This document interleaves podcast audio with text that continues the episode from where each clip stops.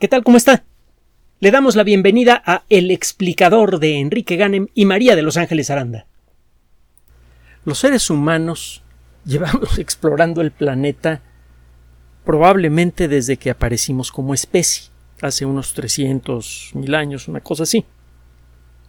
Por necesidad, por gusto y luego por ambición y por muchos otros motivos más, hemos aprendido a reconocer prácticamente todos los puntos de nuestro planeta que están por encima de la superficie del agua y estamos comenzando a hacer lo mismo con el fondo del mar. A pesar del tiempo que le hemos dedicado a la exploración de la superficie de la Tierra, todavía nos encontramos con algunas sorpresas verdaderamente extraordinarias, como esta que le voy a presentar en esta ocasión, y que tiene mucho que ver, entre otras cosas, con la astrobiología y con, el, eh, eh, y con lo que sucedió poco tiempo después que apareciera la vida en nuestro planeta. En 1911, eh, y como consecuencia de una expedición al Antártico, un grupo de investigadores, de exploradores, entre ellos había geólogos y otros especialistas, vieron con mm, sorpresa y con algo de horror cómo de un glaciar aparecía un líquido rojo que tenía el aspecto, el color de la sangre.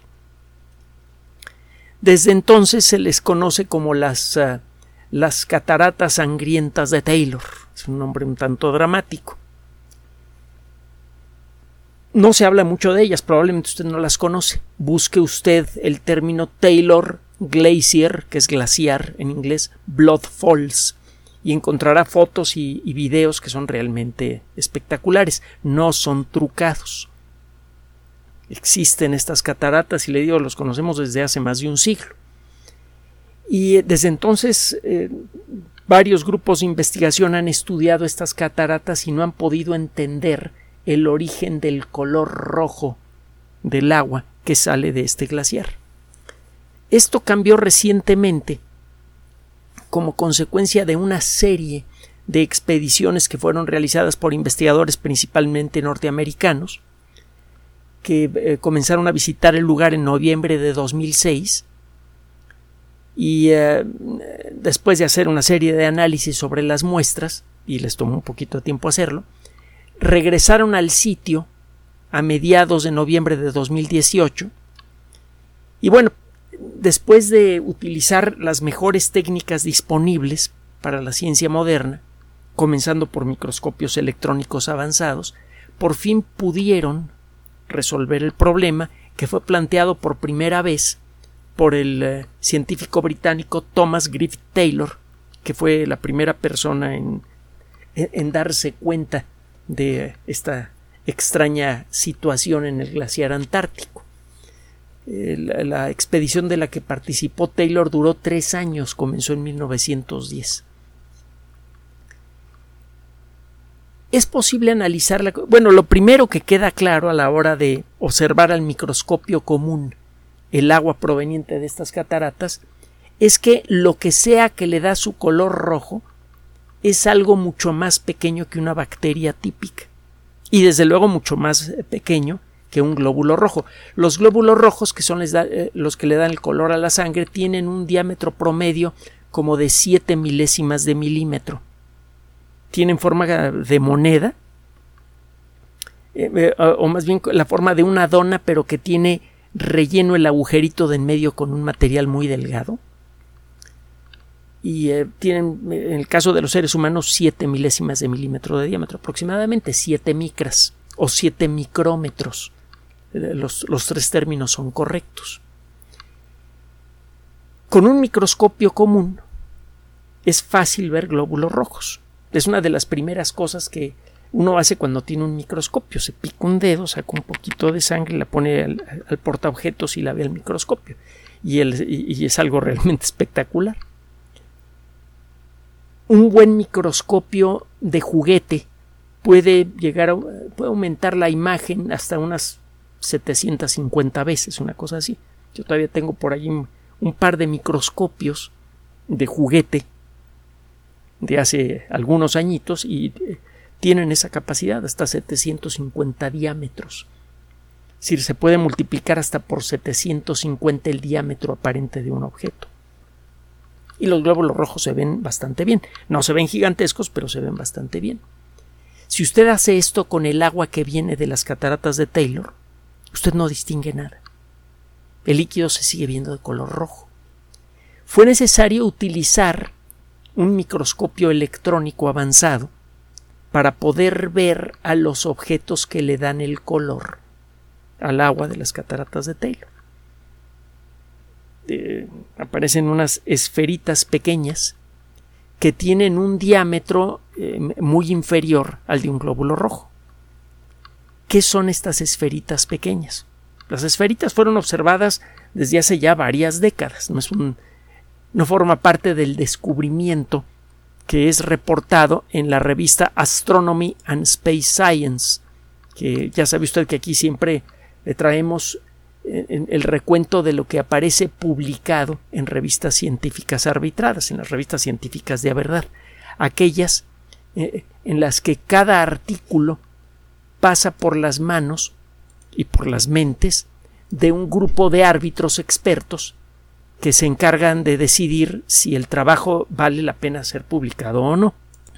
Es eh, muy importante esto. Hay muchas revistas eh, que se hacen pasar por científicas que publican toda clase de barbaridades, se han vuelto muy populares estas revistas, por ejemplo, eh, sobre temas relacionados con la alimentación y le cuentan a uno unas historias exageradas sobre las virtudes de algunos productos y esto a final de cuentas pues, es, un, engaño. Eh, hay compañías grandes que construyen de la nada revistas con títulos que suenan muy rimbombantes, que parecen científicos, que publican artículos que parecen científicos, pero no han sido arbitrados por gente de reconocido prestigio en el área. Por ejemplo, alimentación, por ejemplo, fisiología, etcétera, etcétera.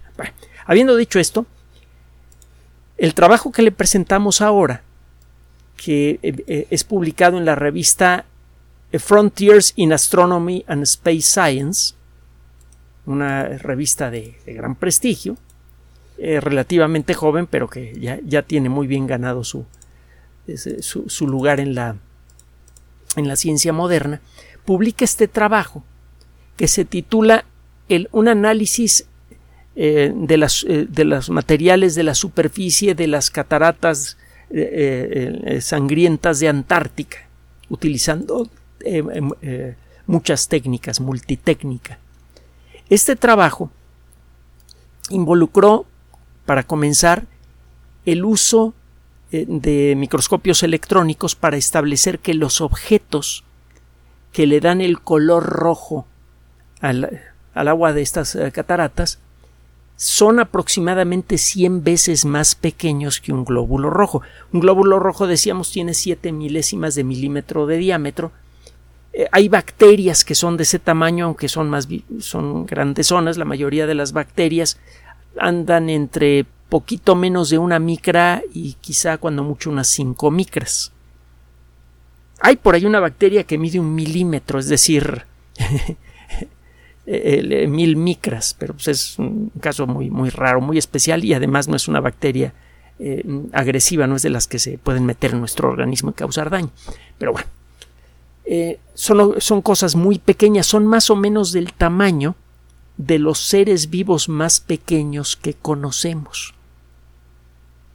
Esas estructuras vivas ultra pequeñas se conocen como micoplasmas.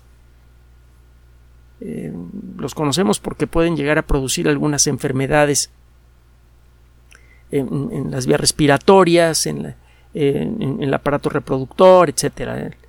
Eh, tienen características muy peculiares. Otro día platicaremos de los, de, los micoplasmas. Pues, eh, son obviamente muy interesantes porque por ser muy simples nos pueden revelar muchos aspectos interesantes sobre lo que podrían haber sido los primeros seres vivos de la Tierra. Otro día platicamos el tema, pues, da para mucho. Estos científicos entonces encuentran primero que las cosas que generan este color rojo son increíblemente pequeñas. Estas esferitas pudieron ser analizadas con la ayuda de técnicas muy avanzadas. Usted tiene el, microscopio electrónico clásico que está bombardeando con electrones a aquello que está usted observando. Los electrones se comportan como las partículas de luz. Las partículas de luz a veces cuando se propagan por, eh, por el espacio lo hacen como si estuvieran hechas de olitas. Cuando, una, cuando un haz de luz le pega a una superficie, lo hace como si estuviera.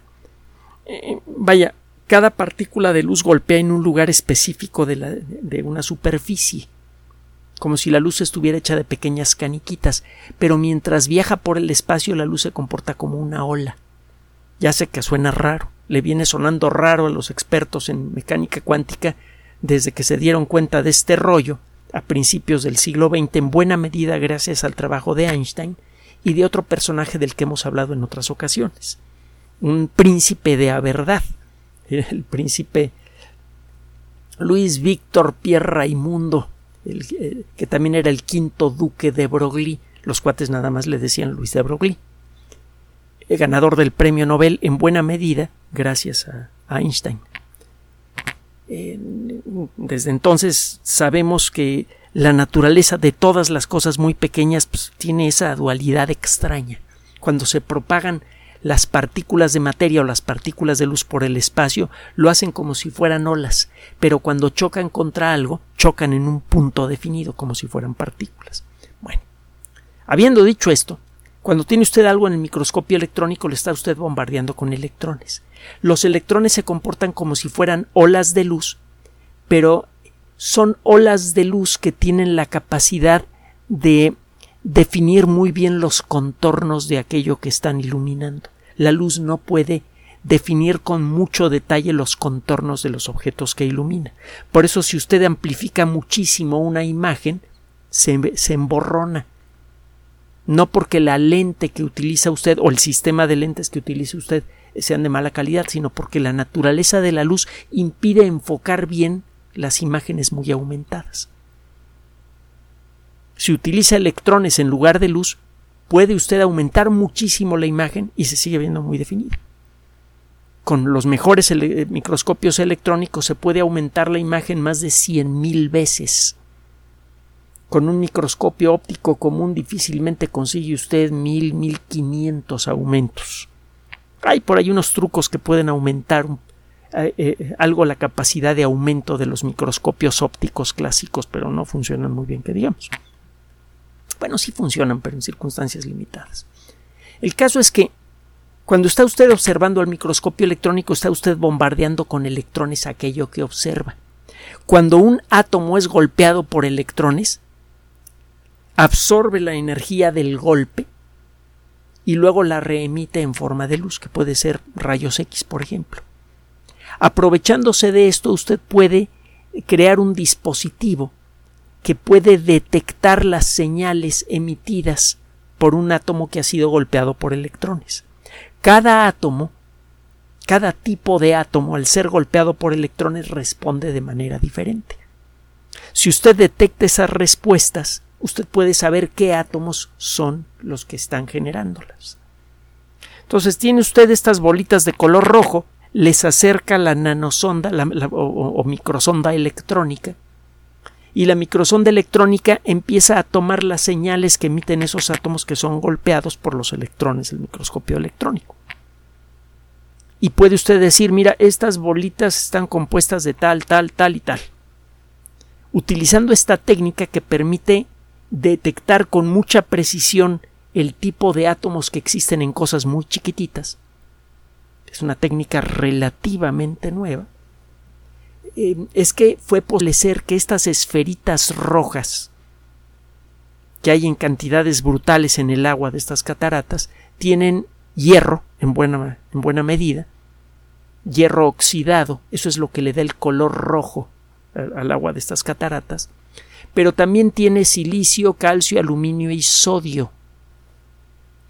Es una composición muy peculiar. El agua de estas cataratas no es roja adentro del glaciar. Es sólo cuando entra en contacto con la atmósfera que se vuelve de color rojo. El líquido que sale del interior del glaciar tiene una cantidad importante de hierro que no se ha oxidado. Es hasta que entra en contacto con el aire, rico en oxígeno, que ese hierro se oxida y el material se vuelve de color rojo. Por eso si usted hace una perforación en el glaciar Taylor, estas cataratas rojas las encuentra usted en la orilla del glaciar. Si usted perfora en medio del glaciar para buscar alguna fuente, alguna cosa que sea de color rojo, no la encuentra.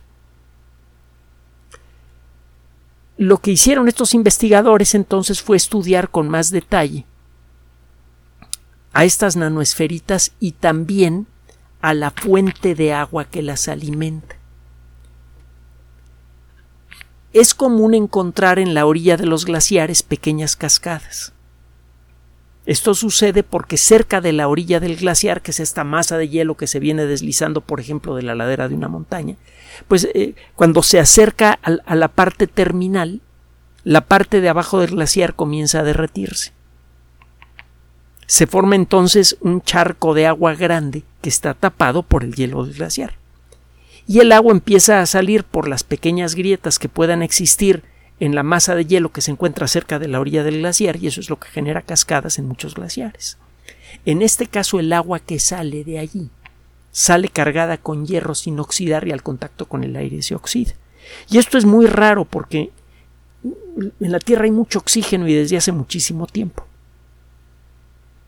La atmósfera terrestre comenzó a cargarse con oxígeno en, cantidades razonablemente apreciables hace unos 2.500 millones de años fue toda una. es toda una historia. Tenemos que platicar de, de esto. Lo hemos hecho en alguna ocasión en el pasado, pero hay más información desde, eh, eh, reciente. Hace unos 2.500 millones de años, la cantidad de, microorganismos fotosintéticos capaces de producir oxígeno en el océano era ya tan grande que la producción de oxígeno empezó a hacerse notar en la atmósfera. Al principio los mares de la Tierra no tenían nada de oxígeno, al igual que la atmósfera, y cuando aparecieron los primeros bichos fotosintéticos que producían oxígeno, porque antes había bichos fotosintéticos que no producían oxígeno, no todos los seres vivos que hacen fotosíntesis producen oxígeno, hay bacterias, por ejemplo, que hacen eh, fotosíntesis y no generan, no generan oxígeno. Pero bueno, cuando aparecieron los primeros organismos que producían oxígeno al fotosintetizar, el oxígeno que producían rápidamente se combinaba con el hierro que estaba disuelto en el agua del mar. El hierro se disuelve con facilidad cuando no hay oxígeno en el agua. Y este hierro disuelto entraba en contacto con este oxígeno, se volvía óxido de hierro de color rojo y formaba glóbulos que caían al fondo del mar.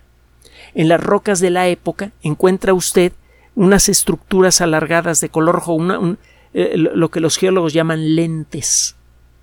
Cuando usted rebana la roca, usted ve estas estructuras que parecen como lentes deformadas de color rojo en medio de la roca negra. Estas líneas rojas que encuentra usted en grandes cantidades en las rocas de la época se conocen como formaciones de hierro en banda, porque tienen forma de, de banda, pues.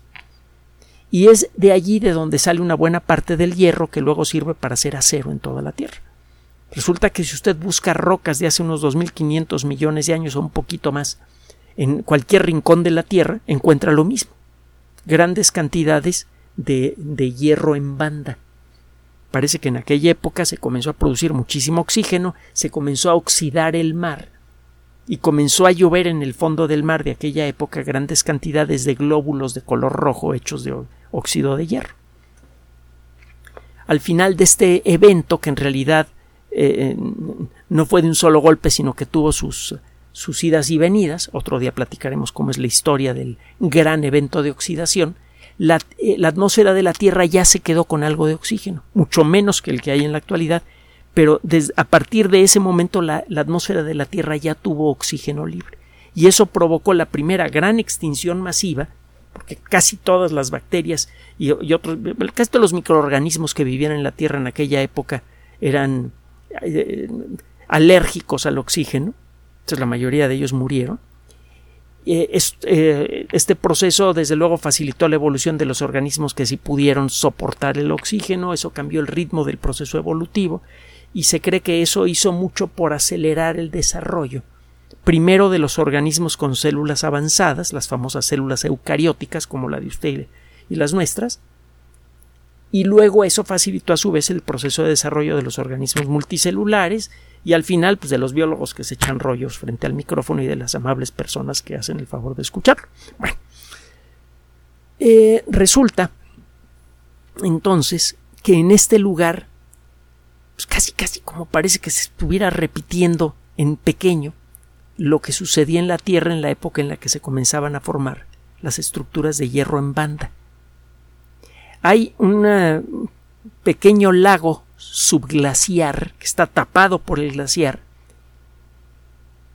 lleno de bacterias, de unas bacterias que no soportan el contacto con el oxígeno y que son más pequeñas que una bacteria típica, perdón, son bacterias más primitivas quizá muy parecidas a las primeras que hubo en la Tierra, en el agua de este lago subglaciar no hay luz, no hay oxígeno, la concentración es muy alta, entre otras cosas hay mucho cloro en, en, esa agua y el cloro normalmente mata a la mayoría de las bacterias, a estas no.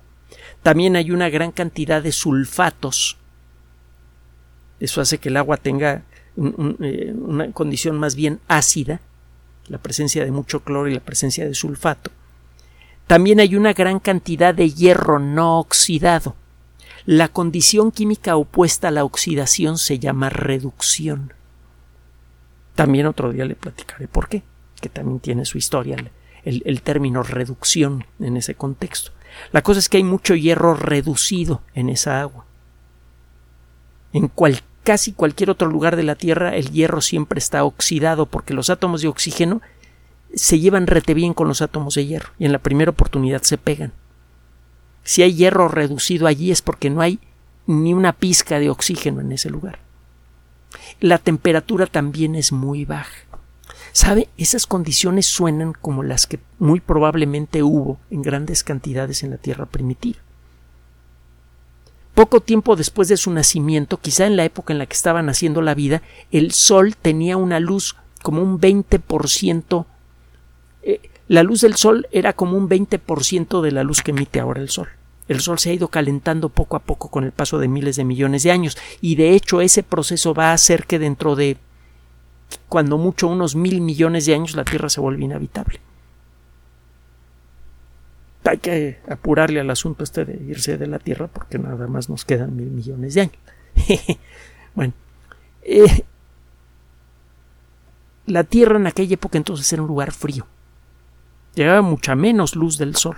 Parece que había ciertos mecanismos en la atmósfera que compensaban parcialmente este proceso, pero pues hacía frío en la Tierra. Se cree que hacía que, el ambiente general del planeta era mm, semigélido no había oxígeno, eso sí lo sabemos con razonable precisión porque tenemos, entre otras cosas, rocas de la superficie de aquella época y claramente y tienen minerales que claramente solo se pueden formar en ausencia de oxígeno. Hay muchos motivos para creer que la Tierra primitiva no tenía oxígeno. Entonces había muy poca luz en la Tierra primitiva porque el Sol era mucho más tenue, había mucha nube, etcétera, llegaba muy poca luz a la superficie terrestre, no había oxígeno, eh, hacía mucho frío, había hierro reducido, el agua del mar estaba saturada con hierro reducido, el hierro reducido es soluble en agua, el hierro oxidado no. Eh, también el agua de mar y, el agua de, muchas charcas eh, parece que tenía concentraciones elevadas de cloro, de azufre y de otros elementos químicos similares. Entonces estas charcas como que huelen a tierra primitiva, pues. Y eh, esto es lo que está llamando la atención de, estos de, los investigadores que se dedican a la astrobiología. Porque esto podría ser un retrato de cómo fue la Tierra cuando era joven. Y bueno, en la actualidad, en Marte, por ejemplo, hay un par de robots que están caminando en la superficie de Marte y están buscando evidencia de vida antigua en Marte llevan eh, instrumentos capaces de detectar moléculas orgánicas en pequeñas cantidades y, eh, otros ah, equipos que les permiten eh, estudiar la composición química de algunas rocas de la superficie y eso puede servir para darse una idea de si hubo vida en Marte o no, o cuando menos es lo que creen los investigadores. Solo que los uh, científicos que publican este trabajo argumentan lo siguiente. Las condiciones que hay, si, en Marte hubo condiciones similares a las de la Tierra cuando la Tierra era joven, y hay muchos motivos para creer que sí, de hecho parece que durante los primeros dos mil millones de años de historia del sistema solar, Marte y la Tierra fueron planetas casi gemelos, aunque Marte, desde luego, más frío por estar más lejos del Sol, y bueno, en aquella época el Sol era todavía más frío, eh, eh, eh, menos brillante de lo que es ahora. Entonces, uh, durante esos dos mil millones de años nació la vida en la Tierra. Si en Marte se dieron condiciones similares, debe haber nacido la vida en Marte. Y si lo que ocurrió es que en Marte nació una vida parecida a la que hay en la actualidad debajo del glaciar Taylor, por sus características, por el tamaño que tienen estas bacterias y por el tipo de minerales que las rodean, no serían detectables para los equipos que llevan las ondas Curiosity y, um, uh, Opportunity. No, que Opportunity. Opportunity Perseverance. Bueno, eh, estas dos ondas que llevan eh, microlaboratorios muy avanzados no están equipadas para detectar el tipo de bacterias que han sido encontradas en este glaciar. Solamente se pudo establecer su existencia con la ayuda de microscopios electrónicos y los microscopios electrónicos son equipos muy pesados, grandototes y gastan mucha energía. No se pueden llevar a Marte. Serían demasiado pesados para para lanzarlos hasta allá y además gastarían demasiada energía para funcionar. Entonces la única manera de detectar a este tipo de microorganismos con las herramientas actuales consiste en tomar muestras y traerlas a la Tierra. El Perseverance ya tomó unas muestras y las dejó en el suelo marciano y se supone que otra sonda en unos pocos años más llegará a tomarlas y traerlas de nuevo a la Tierra. Vamos a ver, ojalá y lo consigan, sería interesantísimo. El caso es que probablemente existe vida en Marte ya, ahorita. Quizá esa vida puede explicar por qué existe esta variación estacional de, de metano en la atmósfera marciana. Que hay por ahí algunos que dicen que eso es un error de lectura de los instrumentos de, las naves involucradas. Otro día platicamos del metano en Marte. Pero el caso es que hay metano en Marte y el metano casi siempre es producido por organismos vivos, sobre todo por organismos muy primitivos como los que hubo en la Tierra cuando era joven. Entonces, en Marte hay metano. Tuvo un pasado eh, geológico eh, y ambiental muy similar al de la Tierra. Las, eh, estos robots no han detectado evidencia de vida, pero sí han encontrado evidencia de agua y otras circunstancias en terrenos marcianos muy antiguos, de más de 3.500 millones de años. Y lo que dicen estos investigadores es, bueno, a lo mejor sí nació la vida en Marte, no estamos en condiciones de decirlo porque estos robots que creíamos ideales para detectar presencia de vida no podrían detectar vida si se les diera una muestra del agua que hay en estas cascadas rojas. Este descubrimiento está abriendo nuevas perspectivas para la búsqueda de vida primitiva en el sistema solar, no solo en Marte. Porque lo que es válido para este glaciar podría ser válido también, por ejemplo, para el océano que se encuentra debajo de la superficie de Europa, uno de los cuatro grandes satélites de Júpiter.